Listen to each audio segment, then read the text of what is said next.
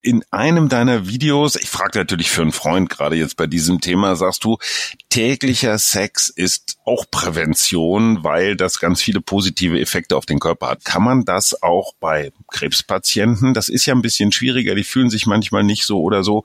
Das Thema wird dann auch so zur Seite geschoben, aber sollte man sich da einfach dann auch drum kümmern, selbst wenn man nicht so Bock hat. Natürlich, mhm. wenn du jetzt die ganze Zeit kotzen musst, ist natürlich ein bisschen realitätsfern, aber mhm. ähm, wenn wir uns die ganzen Effekte, genau, wenn wir uns die ganzen Effekte angucken, ähm, dann würde ich das auch auf jeden Fall ähm, empfehlen. Plus, ähm, auch wenn du jetzt keinen Partner hast, sind die ähnlichen Effekte auch so, wenn, wenn du das alleine machst. Weiß ich natürlich auch nicht, aber das hat mir ein Freund erzählt. Herzlich willkommen zum Mutmach-Podcast von Funke mit Suse, Paul und Hajo Schumacher. Heute ist Mutmach Mittwoch mit prominenten Expertinnen und anderen klugen Leuten, die uns ein bisschen schlauer machen. Der Mutmach-Podcast auf iTunes, Spotify und überall, wo es Podcasts gibt. Gerne abonnieren, das ist für euch kostenlos, aber für uns ein Kompliment, das wirklich Mut macht. Und jetzt geht's los. Hallo, herzlich willkommen zum Mutmach Podcast von Funke. Heute geht's nochmal um das Thema Krebs. Ich spreche mit Doc Felix. Doc Felix ist Mediziner, also der hat Medizin studiert, aber hat keine eigene Praxis, hat auch noch nicht im Krankenhaus gearbeitet, sondern hat sich gesagt, ey, über Social Media erreiche ich viel, viel mehr Leute, als wenn ich da jetzt irgendwo schlecht launig in einem Zimmerchen sitze und darauf warte, dass irgendwas passiert. Und das kann er wirklich wahnsinnig gut so Dinge erklären, vermitteln, Zusammenhänge klar machen, gerade auch für die jungen Leute. Wenn ich meinen Kids erzähle, ey, in so einem Eistee, da ist wahnsinnig viel Zucker drin, dann sagen die Alte halt die Klappe. Wenn Doc Felix das erzählt, dann glauben die das. Und es gibt durchaus Zusammenhänge zwischen Ernährung und Krebs, was mir total auffällt.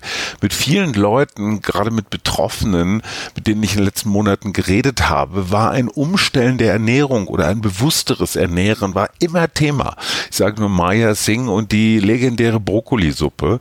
Und ich möchte euch vorweg einfach mal so ein kleinen Einblick hinter die Kulissen des weltweiten Podcast-Business geben. Also, ich sitze in Santiago de Chile in einem Hostel, also einem, naja, Bed and Breakfast, äh, würde man sagen. Kein richtiges Hotel, auch keine richtige Jugendherberge, irgendwas dazwischen. Sehr nett alles, toll, aber Frühstückszeit. Es hat ewig lange gedauert, mit Doc Felix einen Termin zu kriegen, weil dieser Mann einfach wahnsinnig beschäftigt ist. Der hat Millionen von Followern und Abrufen auf Insta, auf YouTube, auf TikTok. Also Doc Felix, wir haben vier Stunden Zeitverschiebung, mittags um zwölf, ich morgens um acht um mich rum, Musik im Frühstücksraum und Geklapper. Ich bitte die alle, ey Leute, könnt ihr ein bisschen leise sein? Das ist jetzt ein total wichtiges Gespräch, von dem hängt die Zukunft Deutschlands ab. Felix kennt den Mutmach-Podcast natürlich genauso wenig, wie wir Boomer ihn kennen. Da würde ich mal sagen, Gleichstand. Und dann erkläre ich ihm das alles so mit Funke und der Krebsserie und was wir da so machen. Und dann sagt der Mann, Funke, bei denen habe ich früher mal ein Praktikum gemacht. Da habe ich gesagt, ey, das musst du erzählen, das will ich wissen, das machte ich total authentisch und so. Deswegen fängt das jetzt völlig stumpf an und Felix erzählt, wie er fast mal bei Funke Karriere gemacht hätte und dann doch in dieses Social Media abgeglitten ist. Ein super Typ, wir hatten Riesenspaß, hört da rein. Okay, ja, ich bin, ich bin Felix ähm, und ich äh, bin jetzt sozusagen, äh, habe so ganz klassisch Arzt gelernt, aber mich hat es dann sehr schnell halt zu den äh, sozialen Medien verschlagen, weil ich wollte halt immer schon ähm, äh, die Menschen inspirieren, gesund zu bleiben. Ja, als Arzt ist ja, ist ja meistens so, dass die Leute schon krank zu dir kommen. Du kannst dann mhm. natürlich noch viel machen, aber äh, das hat mich immer ein bisschen frustriert. Ich hatte dann noch so einen anderen Wunsch und wenn du jetzt sagst hier von Funke, ähm, ist es ganz lustig, weil ich wollte damals Radiomoderator werden. Nein! Ja, und ich habe äh, ja, ja, und ich habe auch ein Praktikum gemacht dann bei Radio Hagen. Hier ist, äh, ist äh, von NRW Lokalradios, ist glaube ich eins der bekanntesten ja. oder so und habe dann hier ein Praktikum gemacht und habe ein bisschen hier dann auch gearbeitet. Ähm, und, und, und woran äh, ist es gescheitert? Warum ist aus dir nicht was geworden? Ist ja nicht gescheitert. Es ist ja genau das, was ich die beiden Träume. Ne? Ich habe jetzt Medizin Ach, als Content, ja, ja, und aber mein Sprachrohr sind halt die sozialen Medien und ja. ähm, mache jetzt im Prinzip ja beides. Deswegen äh, finde ich, finde ich das ganz, ganz toll. Und damals, ja, äh, war, Mhm. war mein Traum immer Radiomoderator bei 1 Live, ne? also bei der bösen, äh, gebührenfinanzierten Konkurrenz. Natürlich. Ähm, genau. Aber, du weißt ja zum Beispiel, noch, äh, Mickey Beisenherz, ja, der ist, hat auch zehn Jahre lang Radio gemacht, bevor er so richtig durchgestartet ist. Und du bewegst dich jetzt in diese Social Media Richtung oder hast dich da rein bewegt. Alle, die dich nicht kennen, also quasi alle Menschen so in meinem Alter, jenseits der 50, du hast wahrscheinlich mehr für die deutsche Volksgesundheit getan als, äh, als, als ganz viele andere, weil du in sehr authentischen, zum Teil lustigen, zum Teil nachdenklichen, ähm, immer ästhetisch äh, ähnlichen Videos äh, Dinge erzählst, die man mh, nicht überall erfährt. Also du legst dich auch gerne mit Nahrungsmittelkonzernen an, vielleicht jetzt nicht direkt persönlich, aber erzählst was über Zuckergehalte. Und meine Frage als allererstes, hast du dein Stethoskop umhängen? Äh, ja, natürlich. Also ich natürlich. mit dem. Äh, Du, völlig Ich fange gleich an zu heulen. Ich fange gleich an zu heulen, wie schön du das geschrieben hast mit der Volksgesundheit. Das hat mir noch nie jemand gesagt. Also das ist, Nein, aber äh, ich finde das ist total auch- wichtig. Ich sag dir ein Beispiel. Ich sage zu meinen Söhnen, der eine fast 20, der andere fast 30, ich sag, wisst ihr schon, dass in diesen ganzen Energy und sonst wie Drinks, also alles das, was ihr da so jeden Tag Eistee, weißt du, diese anderthalb, zwei Liter Tetrapacks.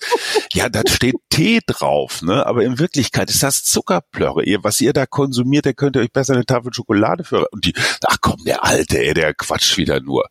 Ja, und vier Wochen später, ja, ich glaube, äh, also Doc Felix hat gesagt, äh, so, ne? Also deine Autorität ist leider deutlich größer als die eines eines treusorgenden Vaters. Aber das ist super. Also wir arbeiten quasi zusammen, ohne dass du das weißt. Das, ist- das finde ich ganz toll. Sorry, wir müssen kurz da bleiben, weil du musst dir vorstellen, ich bin, also entweder findet man mich richtig geil oder richtig scheiße, ne? Je nachdem, äh, aus welcher Perspektive, ja, aus, aus welcher Perspektive man dann drauf schaut.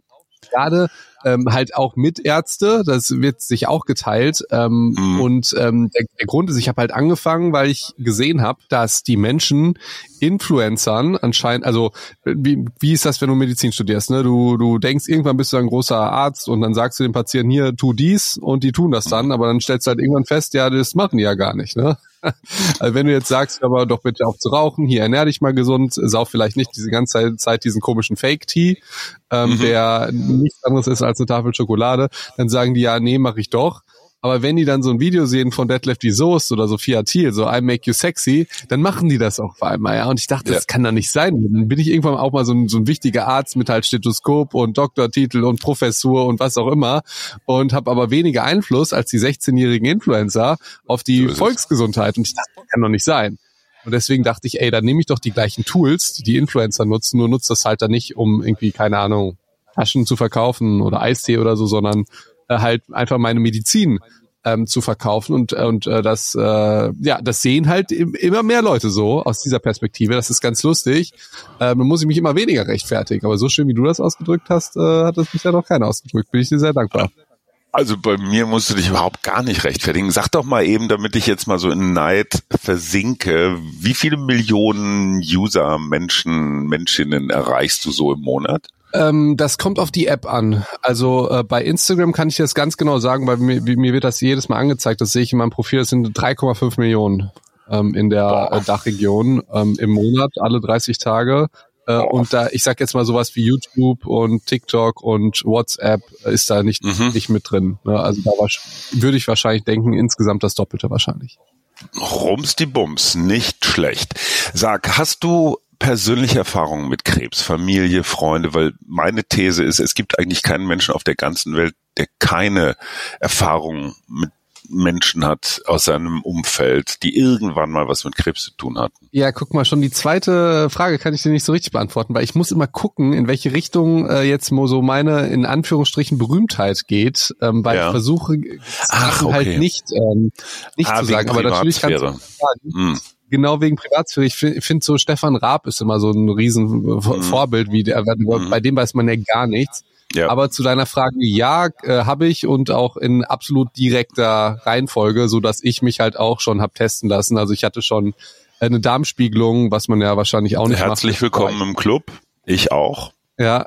Mein Vater cool. Magenkrebs. Cool. Ja, ja, mit, ja. Äh, ich glaube, ich war da boah, 28, 27 oder so. Und mhm. by the way, äh, Darmspiegelung ist, glaube ich, auch, also da äh, muss man mehr Angst vorm Zahnarzt haben. Also das fand ich jetzt Absolut. schlimm. Äh, ich musste damals noch, ich glaube, es ist jetzt auch ein bisschen anders. Ne? Da jetzt muss man gar nicht mehr diese literweise Spüllösungen trinken, sondern mhm. ich meine, das ist jetzt ein bisschen smoother. Ist es nicht so, dass sich das ein bisschen geändert hat? Es ist immer noch ein bisschen komisch. Also für alle, die das interessiert, äh, damit freie Sicht ähm, im, im, im Darmbereich ist, äh, sollte man, ich glaube, 48, 72 Stunden lang zum Beispiel auf Spinat verzichten, weil dadurch die, die, die Kamera irgendwie ein bisschen getrübt wird und dann muss man halt so ganz viel wie so ein Kamel so so eine Lösung trinken, damit das einmal alles so durchgespült wird. Ich habe das, ich glaube, vor zwei Jahren das letzte Mal gemacht und ähm, ich freue mich immer total, wenn der Doc dann hinterher sagt, so komm hier, äh, sieht alles prima aus. Äh, in zwei Jahren sehen wir uns wieder.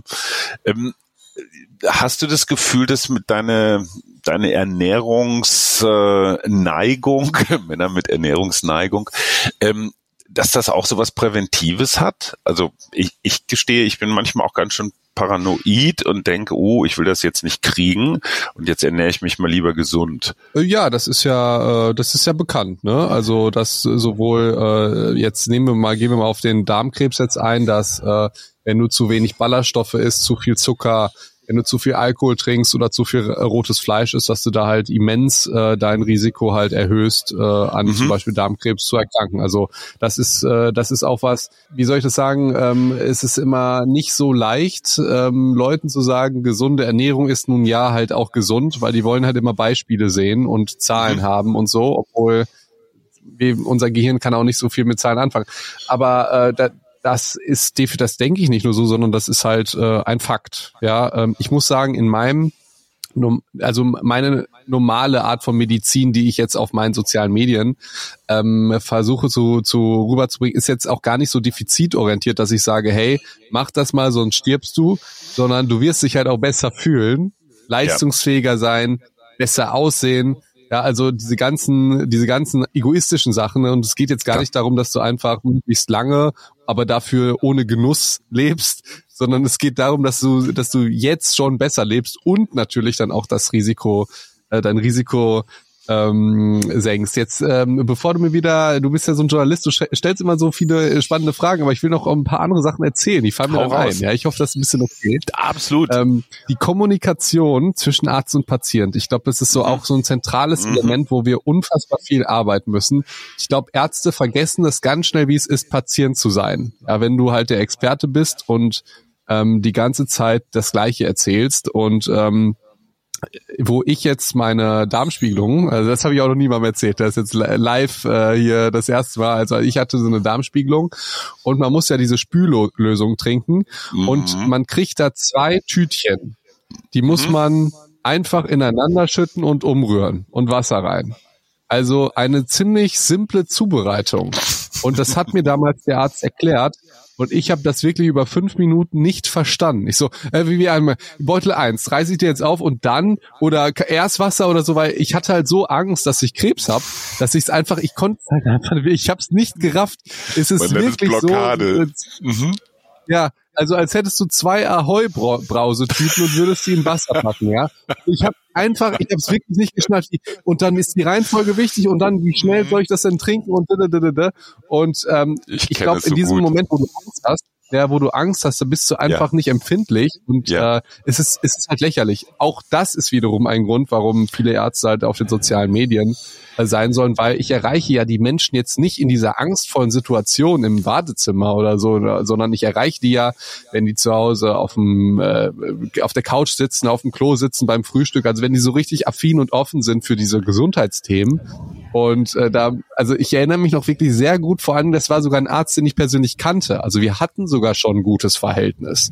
Aber ich habe es nicht verstanden, was der mir sagen sollte mit diesen komischen zwei Lösungen. Ja, mhm. und ich glaube, das können viele Leute verstehen, dass wenn man wirklich Angst hat, sind die wirklich die einfachsten Sachen schwer zu verstehen. Und da muss ich dich bestätigen, obwohl ich als kritischer Journalist ja eigentlich was dagegen sagen müsste. Ähm, Professor Jalit Sehuli, der ist hier an der Charité in Berlin, also der ist einer der weltweit führenden Krebsexperten, was so Gebärmutter und, und solche Sachen angeht. Den habe ich gefragt, Jalit, was ist das Wichtigste in der deutschen Medizinerinnenausbildung? Und Jalit sagt, Kommunikation. Es geht nicht darum, dass die noch irgendwo äh, äh, irgendwas lernen, was du sowieso nachschlagen kannst oder im Zweifelsfall irgendwo erfragen kannst, sondern der Umgang mit dem Patienten, der geht total mhm. verloren. Zweites Beispiel, Professor Walter Möbius, inzwischen in seinen 80ern, war der Leibarzt von Helmut Kohl, begeisterter Gerätemediziner aus Bonn, der fährt immer wieder nach Afrika, nach Asien, nach Südamerika, um mit Schamanen zu äh, sich zu treffen und zu gucken, wie die arbeiten arbeiten und der sagt, ja, die haben zwar keine Antibiotika da im Dschungel und wenn die eine Entzündung haben, ist schlecht, aber was der Schamane macht, ist dem Patienten, der Patientin das Gefühl zu geben, ich kümmere mich um dich. Also dieses Ritual, egal ob das jetzt singen oder tanzen oder qualmen oder sonst was ist, das geht nicht darum, dass das jetzt unmittelbar heilt, aber du hast beim Patienten, bei der Patientin diesen Eindruck, boah, da, das, das passiert jetzt nur für mich. Ja, also da kümmert sich jemand. Ja. Und dieses Gefühl, du bist aufgehoben, da kümmert sich jemand, der interessiert dich, ist für den Heilungserfolg extrem wichtig. Ja, ich und insofern einmal ein bisschen rein. Rennst du offene Türen ein. Los, geh rein. Ich hoffe, es, ich hoffe, es wirkt nicht so, als würde ich dich die ganze Zeit unterbrechen, weil ich weiß jetzt Nein, über Internet. Tun wir gegenseitig. Nicht, Erstmal dadurch, dass jetzt auch die künstliche Intelligenz kommt, wird alles das, was wir wissen und diese ganzen Daten sowieso einfach nicht mehr so wichtig werden. Weil mhm. wenn ich jetzt ein radiologisches Bild sehe und ich hab, bin jetzt ein Radiologe, ich bin 55, ich habe irgendwie 30 Jahre Erfahrung, ja, eine künstliche Intelligenz hat wahrscheinlich eine Million Jahre Erfahrung, hat alles schon gesehen. Und also diese Berufe, die werden sich einfach radikal verändern. Und was ich auch witzig finde, ist im Moment ja seit Corona gibt's ja ähm, zunehmend Interesse und aber auch ähm, Kritik an der Wissenschaft. Und mhm. vieles wird falsch verstanden. Sowohl, also ganz explizit will ich da jetzt mal die Ärzte ähm, und die Wissenschaftler angreifen mit dieser äh, Forderung, sage ich jetzt mal. Yes. So, was wird falsch verstanden? Ja. Ähm, es gibt ja die Evidence-Based Medizin und da versucht man mhm. Forschungskriterien so zu wählen, dass die dass es unabhängig ist von der Person, von äh, dem Geschlecht, von allen möglichen Sachen, um wirklich zu sagen, okay, es liegt jetzt daran. Es liegt jetzt nicht daran, dass ähm, das der tolle Arzt gemacht hat und es liegt auch nicht daran, dass du jetzt irgendwie Veganer bist und es liegt, äh, sondern es liegt wirklich an dem Medikament. Und dadurch verlieren wir ganz viele Sachen, die aber wissenschaftlich also die wissenschaftliche Tatsachen sind. Und ich will jetzt ein ganz spezielles Beispiel geben. Zum Beispiel die Doppelverblindung. Also mhm. du ähm, machst Studien äh, so, jetzt Medikamentenstudien, dass sowohl der Teilnehmer nicht weiß, ob er in der Placebo-Gruppe ist oder in der Wirkstoffgruppe, mhm. als auch der Versuchsleiter, also der Arzt. Weil mhm. wir wissen, dass der Placebo-Effekt wirkt ja bei mhm. den Patienten genauso wie auch die, äh, die Erwartungshaltung des Arztes ja auch wirkt. Und das genau. klammert man ja einfach immer in diesen Studien aus, was ja der Beleg dafür ist, dass es eine wissenschaftliche Tatsache ist, dass dieses Verhältnis ultra wichtig ist. Und genau. das lernen wir aber nicht, sondern wir gehen halt einfach nur auf diesen blöden Wirkstoff ein und denken nicht, ist, also natürlich ist es was anderes. Ich habe zum Beispiel in der Corona-Zeit habe ich ganz viel geimpft und ich bin überzeugt, dass die Leute, denen ich das halt noch mal ein bisschen mehr Zeit genommen habe und die Angst hatten und denen ich das erklärt habe, dass die mhm. weniger Nebenwirkungen hatten, mhm. was jetzt Schmerz oder so, als die als die anderen oder also das ist einfach eine Tatsache, dass die Erwartungshaltung des Arztes genauso wie das ganze Setting äh, einen Einfluss haben kann auf die Heilung. Und das ist ein Riesenproblem in der Evidence-Based Medizin, weil es ist ja ein Fakt, aber irgendwie ein Fakt, auf den man ja irgendwie nicht guckt. Ja, das, so ist es. Das verstehe ich auch eigentlich gar nicht, wie halt ja auch der Placebo-Effekt. Der Placebo-Effekt wird in jeder guten Studie untersucht. Es gibt immer die Versuchsgruppe, die Placebo-Gruppe und noch eine Kontrollgruppe. Mhm. Wie kann es mhm. dann sein, dass wir uns nicht in dem Medizinstudium um den Placebo-Effekt kümmern, wie wir den auslösen können? Und da gibt es ja. ja. auch Studien. Ne? Da gibt es ja Studien, dass ähm, ist halt auch ein bisschen gemein, ja. Also der Placebo-Effekt wirkt halt besser, wenn du, wenn das vom Chefarzt kommt und der dich ja. behandelt, als von ja. dem Krankenpflegeassistenten oder so. Das ist halt irgendwie gemein, aber oder der halt, Geschmack halt, der Medizin, der Geschmack der Medizin. Es muss so ein bisschen bitter, so ein bisschen, äh, so ein bisschen unangenehm so schmecken, ja. dann wirkt es besser. Wenn das nur nach Zucker schmeckt, dann wirkt das nicht. Das muss so ein bisschen muss es beißen oder brennen oder so. Ja, oder du bist halt beim Chiropraktiker oder beim Masseur oder beim Physiotherapeuten und es knackt. Da denkst du, okay, knacken. jetzt ist es wieder, ja, es muss knacken und jetzt ist es wieder Ich kenne das auch, ja. Wir Man machen so eine App, wir machen eine App zusammen, die Knack-App, weißt du, die kannst du immer so einspielen im richtigen Moment und ah, oh, boah, das hat mir total geholfen. Felix, lass uns noch mal zu deinem, oh, entschuldige. Ja, also ich will noch mal ganz kurz sagen, ich will jetzt nicht sagen, dass äh, irgendwie Chemotherapie Blödsinn ist oder so. Ich will nur sagen, zusätzlich zu der ganzen, so ist die wir schon machen, müssen wir wieder die, die, die uh, ursprüngliche, ne, wie, wo du sagst, der Schamane und so weiter, der ist ja da nicht da, um irgendeine Wunderheilung zu, äh, sich anzugucken, sondern der ist da, um zu gucken, wie der diese Doppelverblendung und den Placebo-Effekt nutzt. Und das wird er besser nutzen als unsere Ärzte, weil wir die ja nicht haben. Aber wenn wir jetzt beides kombinieren können. So ist es. Und der Schaman ist der Kommunikator. Das, das kapiert man immer nicht. Man denkt, der ist die Medizin. Nee, ist er nicht. Der, der ist der Vermittler. Aber du bist auch ein bisschen Schamane, wenn ich das mal ganz, also ich meine das gar nicht böse. Nein, ohne Quatsch. Weil ich, ich habe dir von meiner Frau erzählt, Positivpsychologin, also gelernte Psychologin, übrigens auch sehr evidenzbasiert hier an der Humboldt in, in, in Berlin. Die sind auch so total zahlengläubig. Inzwischen Freundin der positiven Psychologie.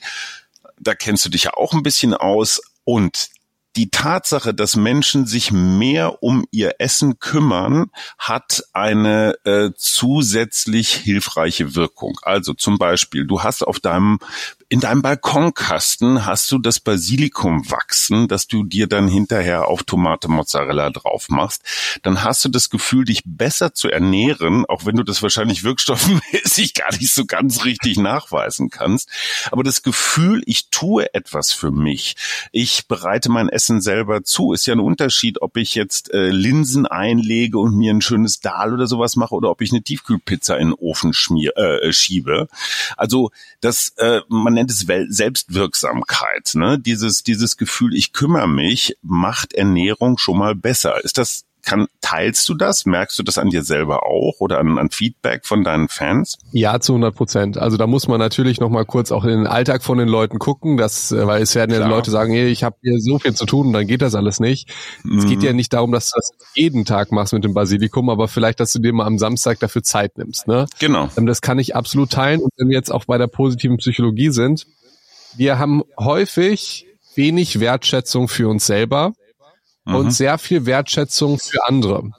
Wir mhm. haben, also wenn ich mit Menschen spreche, dann sagen die meistens, ja, für mich alleine zu kochen lohnt nicht. Man so? kennt es so ja. gut. Ja, ja, ja.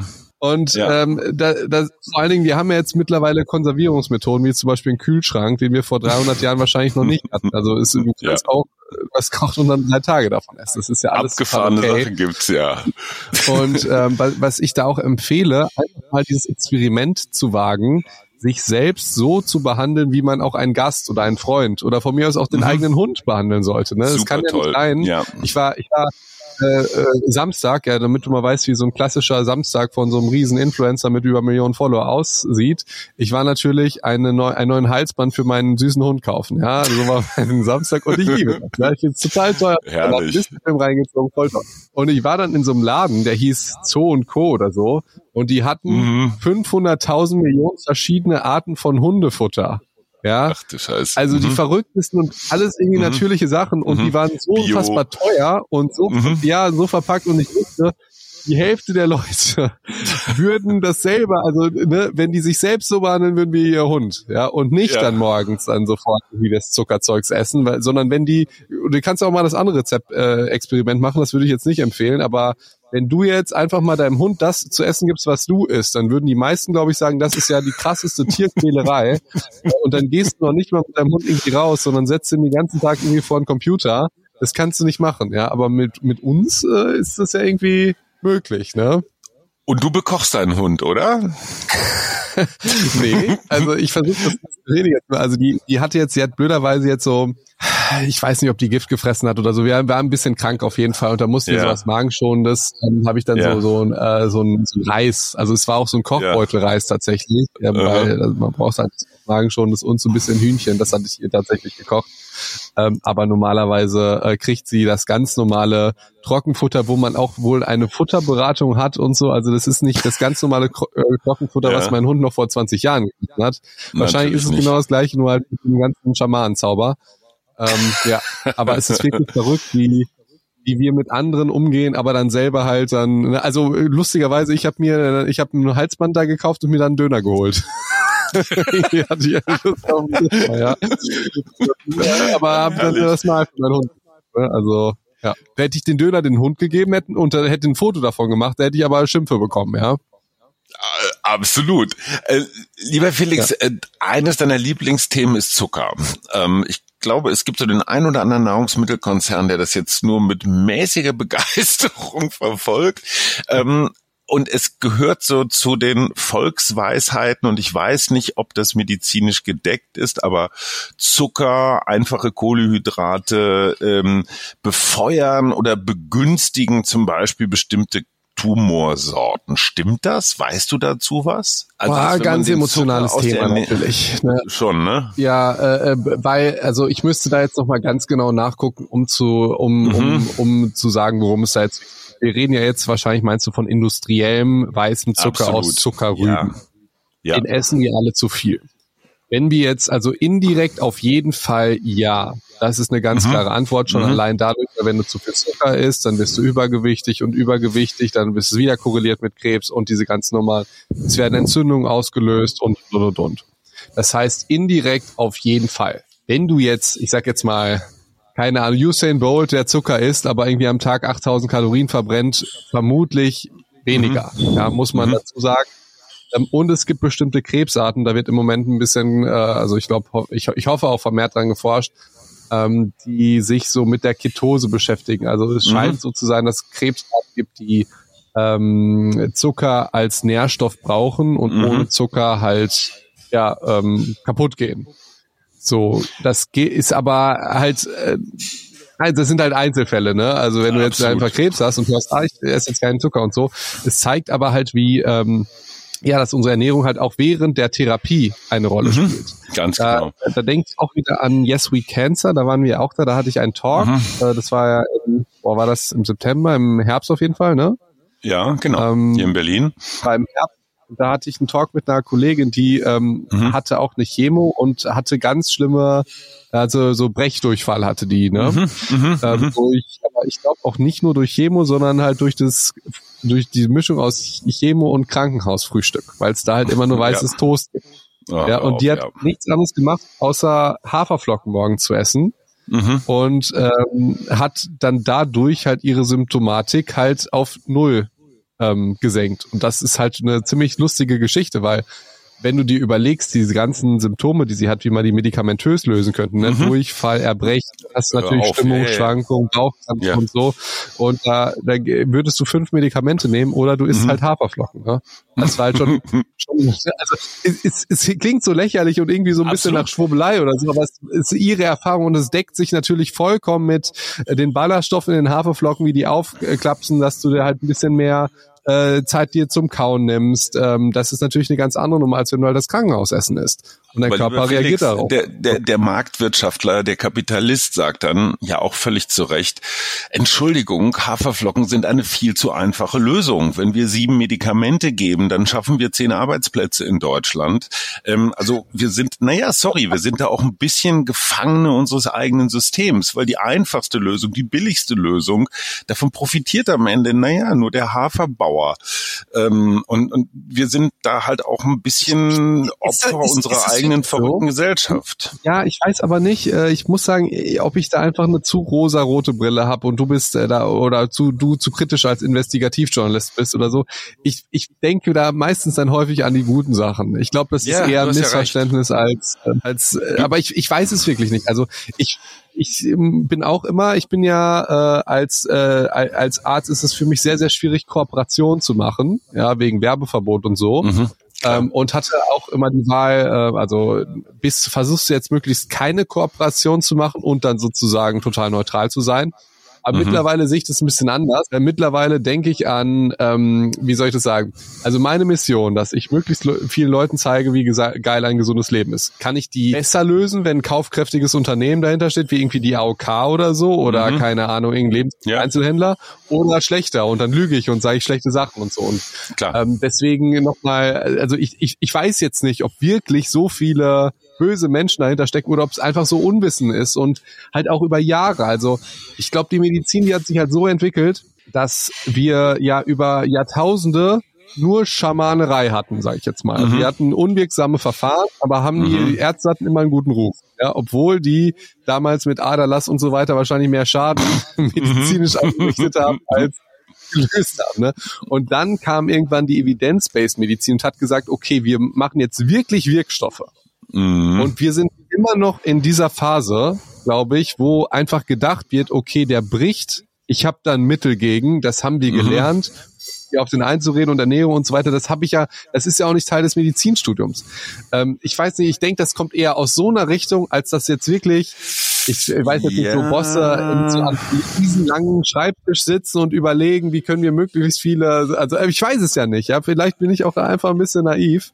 Okay, ich, ähm, ich, ich, ich, ich mag dich unheimlich für diese Naivität, weil, nein, ich meine das völlig unzynisch, weil ich glaube, das ist unsere Zukunft.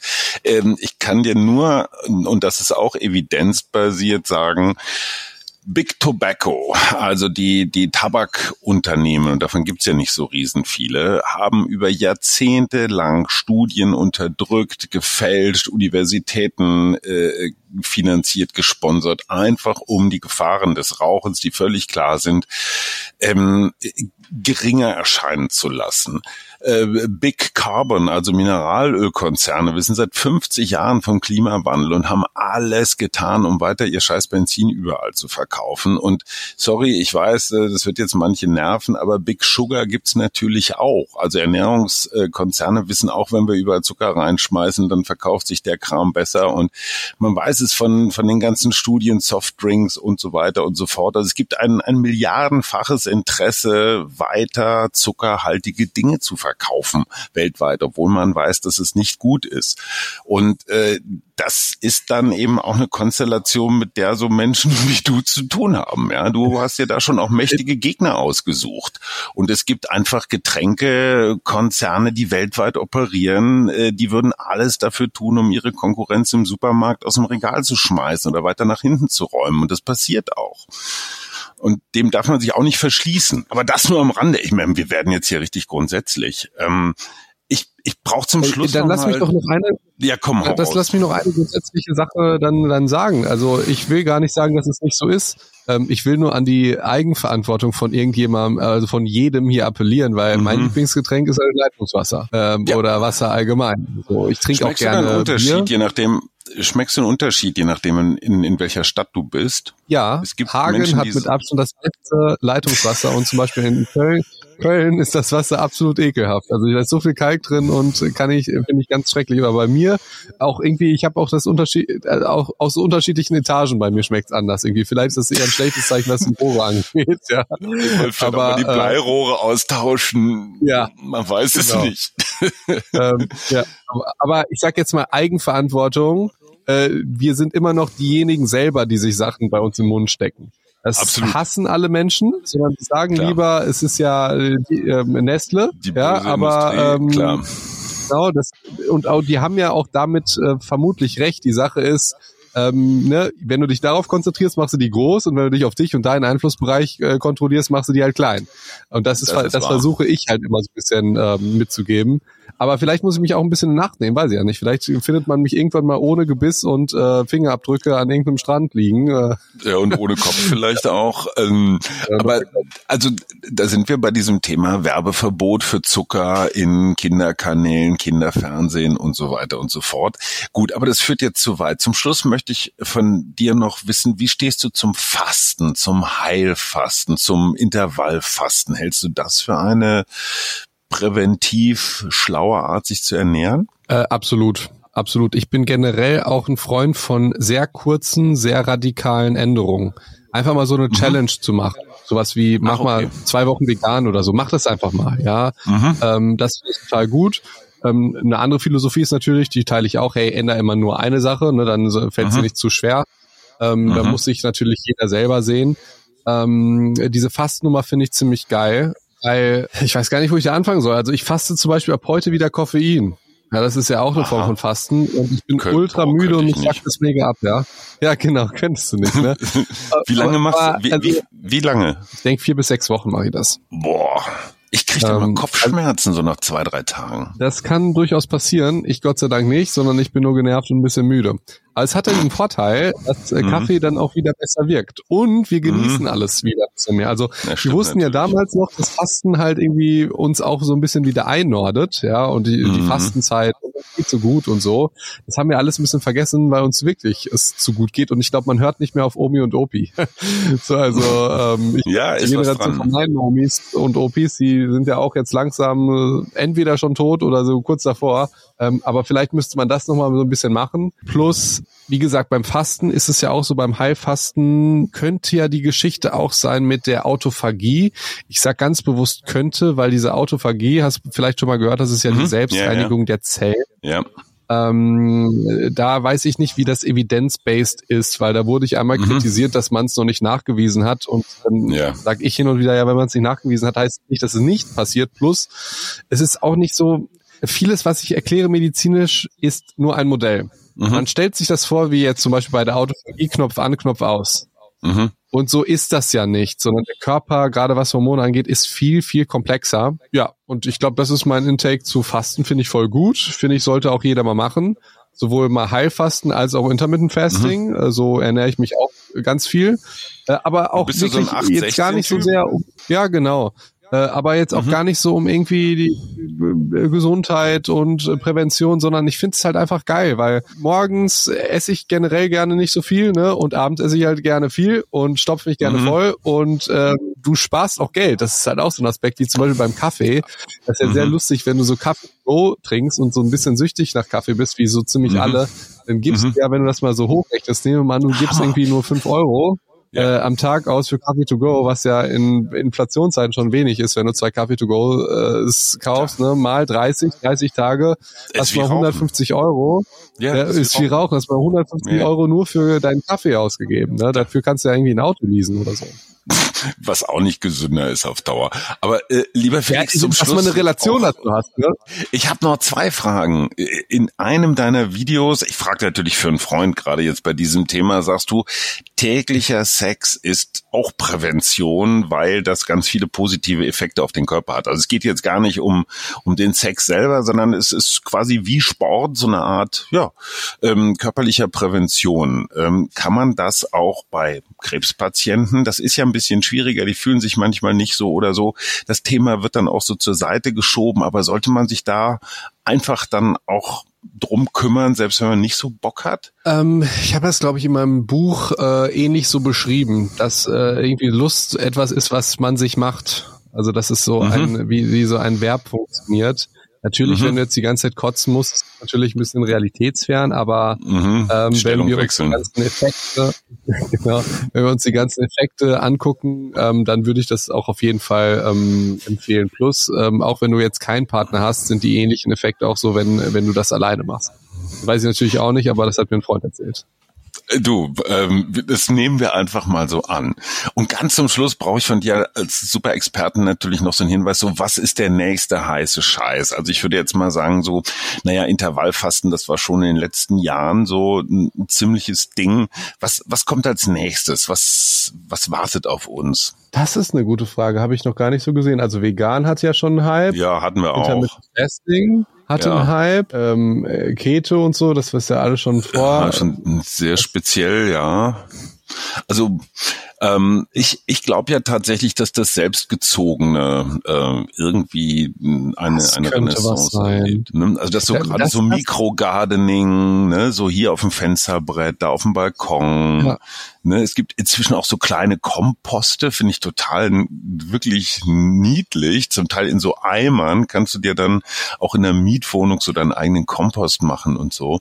Also das wäre jetzt so meine Vermutung, dass es dahin geht, zu diesem Do-it-yourself, ich mache mir mein Essen selber. Soweit Das könnte ich geht. mir auch so gut vorstellen. Ja. Ja. Weil, weil vor allen Dingen ist das auch ein bisschen weg von, ähm, was sich jetzt, glaube ich, nicht ganz so durchgesetzt hat, diese ähm, Bestellen. Also du kannst ja auch mittlerweile ist bei, bei vielen. Herstellern auch so, äh, dass Ja. du dann halt mehrere Mini-Boxen bestellst und dass du dann wieder in dieses komplette Gegenteil Mhm. zurückrückst, dass du die alles selber anbaust. Ja, das könnte passieren. Mein lieber Felix, ich habe das Gefühl, wir könnten uns jetzt hier noch Stunden unterhalten, aber da wir äh, beide viel beschäftigte Menschen sind, müssen wir jetzt äh, auch mal wieder, äh, sehen wir uns auf der YesCon in diesem Jahr im Mai in Berlin. Ja, an einem Tag bin ich da von den vier oder so.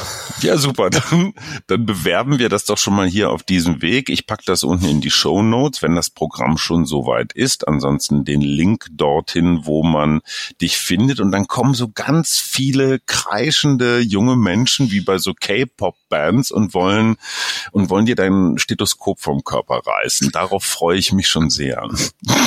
Nein, nein, so ist das nicht. So ist das nicht. Lieber Felix, ganz herzlichen Dank für deine Geduld und deine Zeit und deine Offenheit. Ich habe wieder viel gelernt. Ja, danke schön, dass ich da sein durfte. Ganz gerne. Das war der Mutmach-Podcast von Funke. Jeden Montag, Mittwoch, Freitag ganz frisch. Unterstützt uns bei steady.fm, folgt uns auf Instagram oder hinterlasst gerne eine nette Bewertung. Wir hören uns.